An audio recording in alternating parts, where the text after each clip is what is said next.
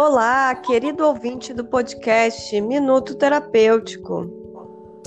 Eu sou a psicóloga Martina de Andrade. E eu sou a psicóloga Mirlene Carvalho. Estamos aqui para mais um episódio. Você já ouviu algum outro episódio? Se ainda não, depois de ouvir esse episódio, corra para ouvir os outros. E se você já ouviu e estiver gostando, nos dê o feedback nas nossas redes sociais, lá no Facebook e no Instagram arroba psi.martineandrade e arroba psi.mirlene Carvalho. Para você que ouviu o último episódio, nós falamos sobre Outubro Rosa e a relação entre a autoestima e o autocuidado. E agora nós vamos falar sobre o Novembro Azul, já que estamos no mês de novembro. Exatamente, Mirlene. Agora é o mês dos homens. Nós vamos conversar sobre a importância de falar sobre a saúde do homem. E você, ouvinte, sabe o que significa o Novembro Azul? Já pensaram aí sobre isso? Já ouviram falar sobre essa campanha? O Novembro Azul, ele é uma campanha realizada para conscientização a respeito de doenças masculinas com ênfase na prevenção e no diagnóstico precoce do câncer da próstata. Pensando nessa importância, né, do cuidado da saúde do homem, nós não poderíamos deixar de convidar para estar aqui com a gente falando sobre esse tema um homem, né? Que legal, Martine. Hoje vamos ter uma presença masculina aqui. Não vai ser só nós duas, né? E quem será esse homem? Ah, esse nosso convidado, ele é um querido. O nosso convidado de hoje, ele é o psicólogo em formação, o Cristiano Molo, meu querido amigo e parceiro, né, parceiro de muitos projetos.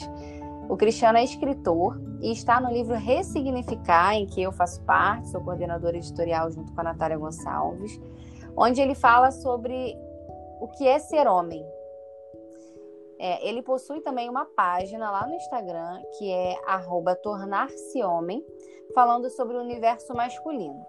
Cristiano, meu querido, seja muito bem-vindo ao nosso bate-papo. Muito obrigada, Cristiano, por aceitar o nosso convite e fica à vontade. Olá, Milene. Olá, Martine. Olá, ouvintes. Eu sou o Cristiano Molo sou estudante de psicologia, sou escritor, como a Martine falou, e sou palestrante. E é com muita honra e com muita alegria que eu estou aqui com vocês. E agradeço pelo convite. Muito obrigado. Então, Cristiano, vamos começar aqui o nosso bate-papo, né, sobre o Novembro Azul. Eu queria começar te perguntando é, sobre como você enxerga essa campanha do Novembro Azul. Olha, essa campanha ela é muito importante porque o câncer de próstata tem matado muitos homens. Então, o objetivo é que os homens possam ficar atentos à prevenção desta e de outras doenças. Mas não só isso, é muito importante que os homens fiquem atentos com cuidado é, de sua saúde como um todo. Afinal de contas, nós somos seres biopsicos socio-eco-espirituais. E para que a gente cuide da nossa saúde, a gente precisa cuidar da nossa mente, precisa cuidar das nossas relações, precisa cuidar das nossas emoções, precisa de cuidar de tudo aquilo que está ao nosso redor. Interessante, Cristiano. É, você falando né, sobre sobre a campanha, eu fiquei aqui pensando, né, e me questionando sobre a sua experiência, né, do estudo que você precisou fazer, da pesquisa, né, para para construção, né, do livro, da página. Conta um pouco para gente como é que foi essa sua experiência, né, de, de pesquisa e de construção, tanto da, do livro, né, desse capítulo, que é Tornar-se Homem, né, o que é ser homem, e como surgiu a sua página Tornar-se Homem. Olha, foi uma experiência de construção e também de desconstrução. Afinal de contas, eu também sou homem. E quando eu me deparei com essa pergunta, o que é ser homem, eu fiquei muito é, reflexivo. e aprendi bastante. Então, é, eu tive essa oportunidade de escrever um capítulo no livro Ressignificar. Fui convidado aí pela Martine é, e tive essa oportunidade de trazer um pouco sobre como é feita essa construção do que é ser homem, é, desse universo masculino. E a página nasceu de uma uma de várias iniciativas que vêm sendo criadas em todo o nosso país é, a respeito da necessidade de um homem ter um lugar onde ele possa ser ouvido, ser acolhido, sem ser julgado e que ele possa estar ali abertamente contando com outras pessoas que possam de fato ajudá-lo. Mas vamos lá. Afinal de contas, Cristiano, o que é ser homem? Né? É, ainda hoje nós percebemos muita resistência por parte dos homens em relação aos cuidados consigo mesmo. E como é isso? Por que, que isso acontece? Será que isso teria uma explicação? E será que realmente o homem não se cuida? Olha, Mirlene, Mirlene isso tem uma explicação sim. É, se a gente olhar para a nossa sociedade, quantas crianças são criadas apenas pela mãe? Quantos pais não se separam das suas esposas e depois se separam também de seus filhos? É, como as mães elas acabam ficando responsáveis por essa criação, os meninos aprendem que cuidar é coisa de mulher. E aí eles aprendem que além de cuidar é coisa de mulher, eles também aprendem a não se cuidar. Então, geralmente, os homens é, não são ensinados. Se a gente olhar, por exemplo, no Conselho Federal de Psicologia, a própria profissão que lida com o interno, com os sentimentos, com as emoções, ela é, ela tem em sua maioria as mulheres. Se a gente olhar também para é, o Conselho de Enfermagem, para outras profissões que são relativas ao cuidado, a maioria são mulheres. Então nós precisamos de mais homens nessas profissões. Não só isso, nós precisamos também de mais homens é, cuidando e se cuidando.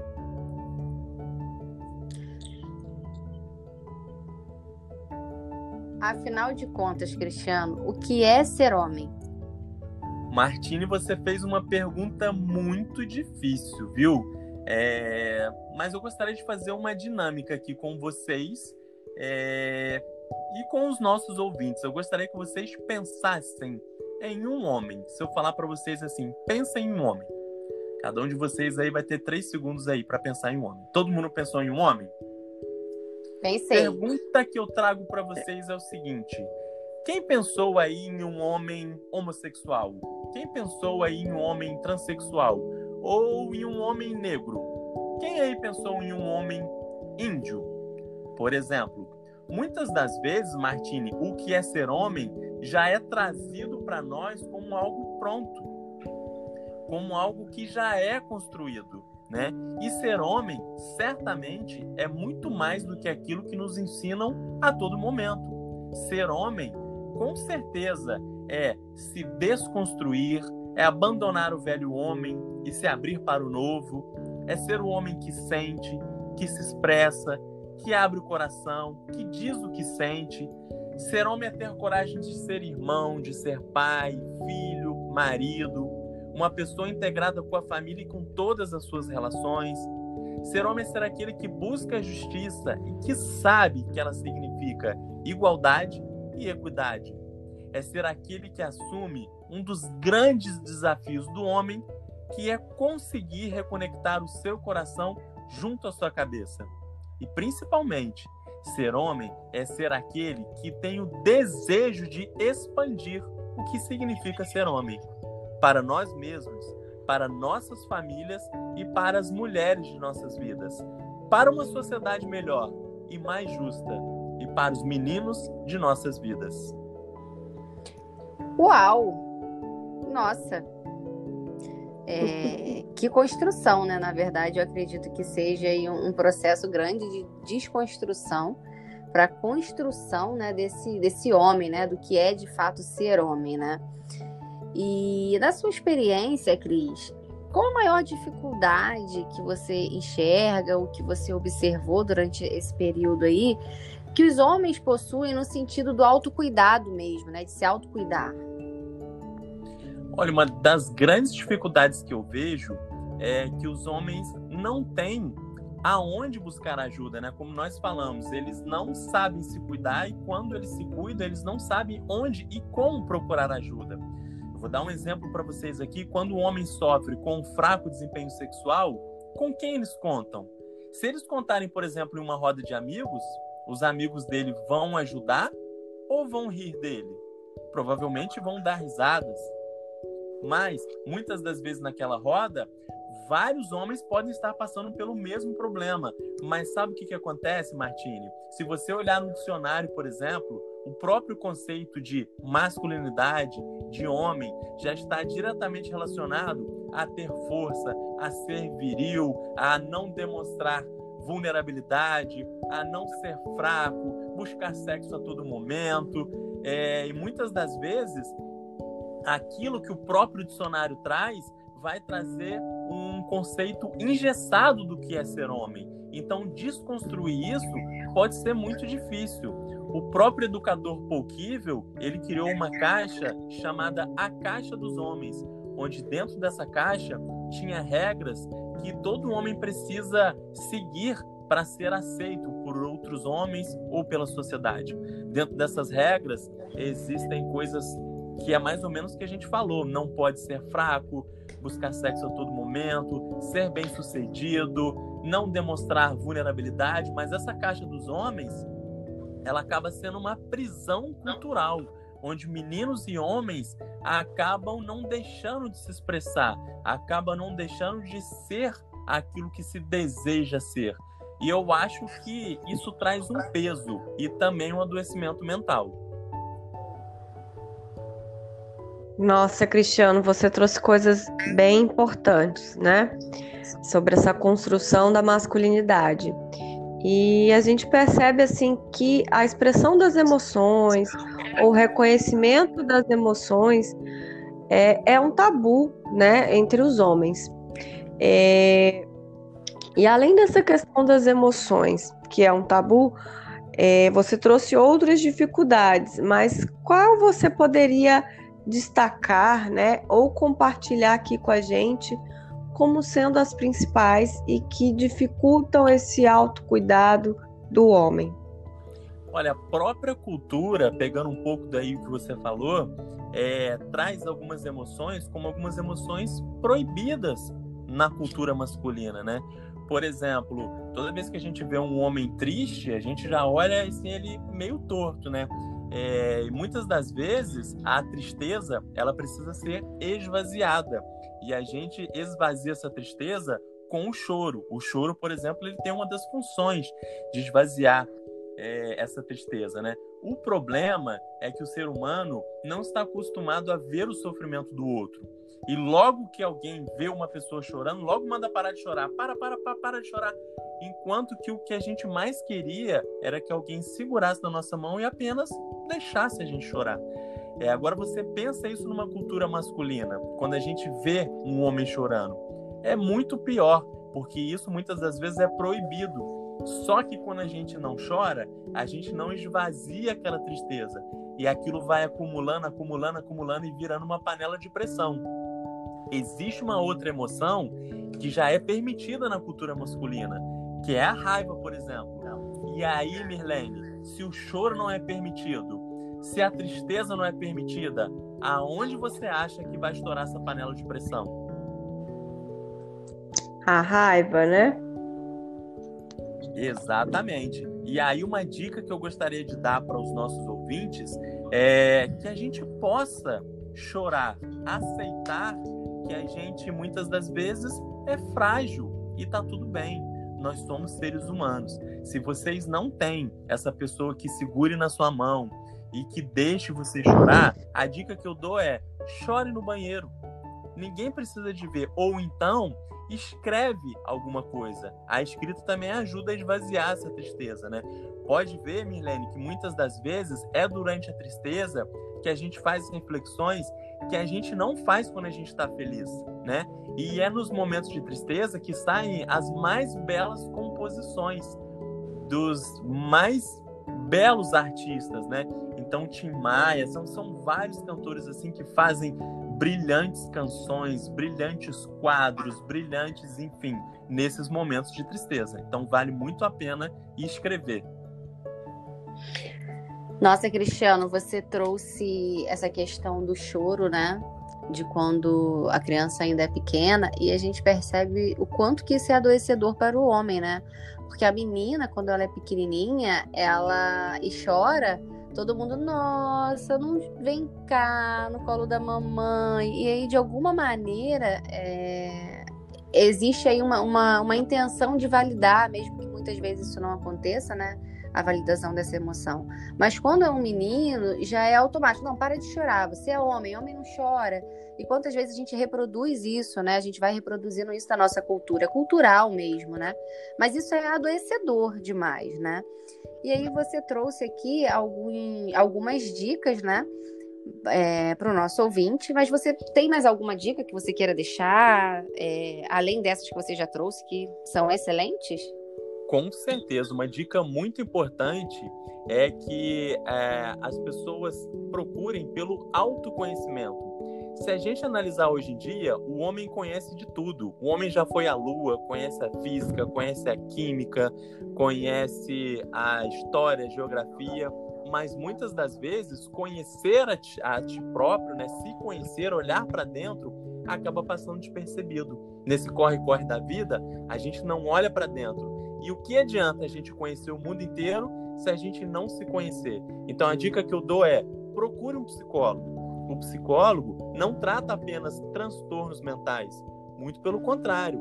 Ele ajuda também no seu autoconhecimento, ele ajuda a você desenvolver algumas habilidades, como por exemplo, perder um pouco a timidez ou conseguir, enfim, ele consegue te ajudar em várias habilidades. Então, é o autoconhecimento, eu acho que é a dica fundamental para que a gente não fique no automático, para que a gente não pegue aquilo que é construído na sociedade e traga para a gente sem causar um estranhamento.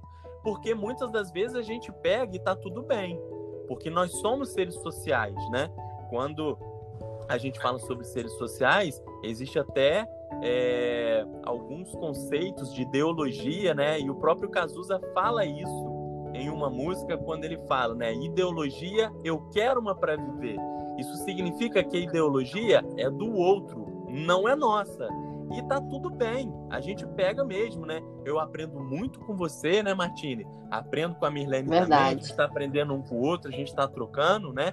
É, é uma troca, mas o problema é quando a gente pega aquilo que é do outro, aquilo que é da sociedade, aquilo que é ser homem, aquilo que disseram pra gente que é ser homem, abraça e não causa nenhum tipo de estranhamento. Então, o autoconhecimento vai fazer a gente se conhecer, a gente questionar e a gente sair do automático.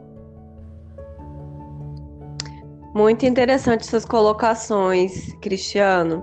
É, essa colocação de que existe essa construção social, né? Que a gente é construído socialmente e que às vezes a gente não questiona e que às vezes isso traz sofrimento e que a gente também pode se reinventar, né? Podemos nos tornar homens, novos homens, podemos nos tornar novas mulheres, né? E para quem gostou desse assunto, é um assunto que dá pano para manga, que tem muita coisa para refletir, né? Muita coisa para estudar. E mais o nosso tempo aqui é curto, né? É, e aí, pensando nisso, você teria, Cristiano, alguma dica de livro, alguma dica de filme ou de outro material para quem gostaria de se aprofundar nesse tema e refletir mais sobre isso? Tenho sim. A primeira dica que eu dou é o documentário O Silêncio dos Homens, que está no YouTube, é onde eu comecei a pesquisar, onde eu comecei aí o meu estudo, tá? E existem várias outras iniciativas, né? Como por exemplo é, Papo de Homem, como por exemplo Homens Essenciais, todos têm página é, no Instagram. E eu deixo como dica de filme o filme Meninos de Quixute, que ele traz uma cena muito interessante, onde é, o marido foge de casa com o amante, deixando a mulher e as crianças em casa. O irmão desse rapaz é homossexual e chega em casa e encontra a cunhada desolada e fala: Mas cunhado, o que, que aconteceu? O seu irmão me abandonou, deixou os nossos filhos e se foi com a amante. E aí ele começa a relembrar a sua infância e ele diz o seguinte: Eu me lembro quando eu era criança, quando ele descobriu a minha homossexualidade, ele quis me dar uma lição do que era ser homem, dizendo que ser homem é assumir as responsabilidades. Essa cena para mim quebra vários paradigmas, pois no filme é o homossexual que não foge das suas responsabilidades, mostrando que orientação sexual não torna ninguém menos homem. Uau! Nossa Senhora, que aula! Gente do céu! Quando eu convidei o Cristiano, eu já sabia que esse ia ser um encontro rico demais e que a gente não ia querer parar de conversar, que eu não ia querer parar de fazer pergunta para o Cristiano. É, mas, como a Mirlene falou, o tempo aqui é escasso, né? E eu quero te agradecer muito, Cristiano, assim, imensamente. É uma honra ter você no nosso podcast. É, obrigada por, por abrilhantar, né, de uma forma tão magnífica, assim, é, a sua participação aqui é, por, esse, por esse podcast. Muito obrigada. Eu que agradeço pela oportunidade. Martine, muito obrigado. Mirlene, muito obrigado. Espero que os ouvintes tenham gostado. É, mais uma vez eu te agradeço, Cristiano, e nós esperamos que os ouvintes, o ouvinte tenha se beneficiado com este conteúdo. E se você se beneficiou, se você gostou, compartilhe com seus amigos para que outras pessoas também possam se beneficiar. E se você gostou desse episódio de hoje, nos dê o seu feedback nas nossas redes sociais, no Facebook ou no Instagram, que são psi.martineandrade e arroba psi.mirlene Carvalho. E acesse também as páginas do Cristiano, que são arroba Cristiano Molo com dois L's e arroba tornar tracinho se homem, arroba tornar-se homem. Então, por hoje é só. Esperamos por você no próximo episódio e não se esqueçam. E quando não houver mais tempo? Haverá tempo de ser feliz? Doutora Ana Cláudia Quintana Arantes.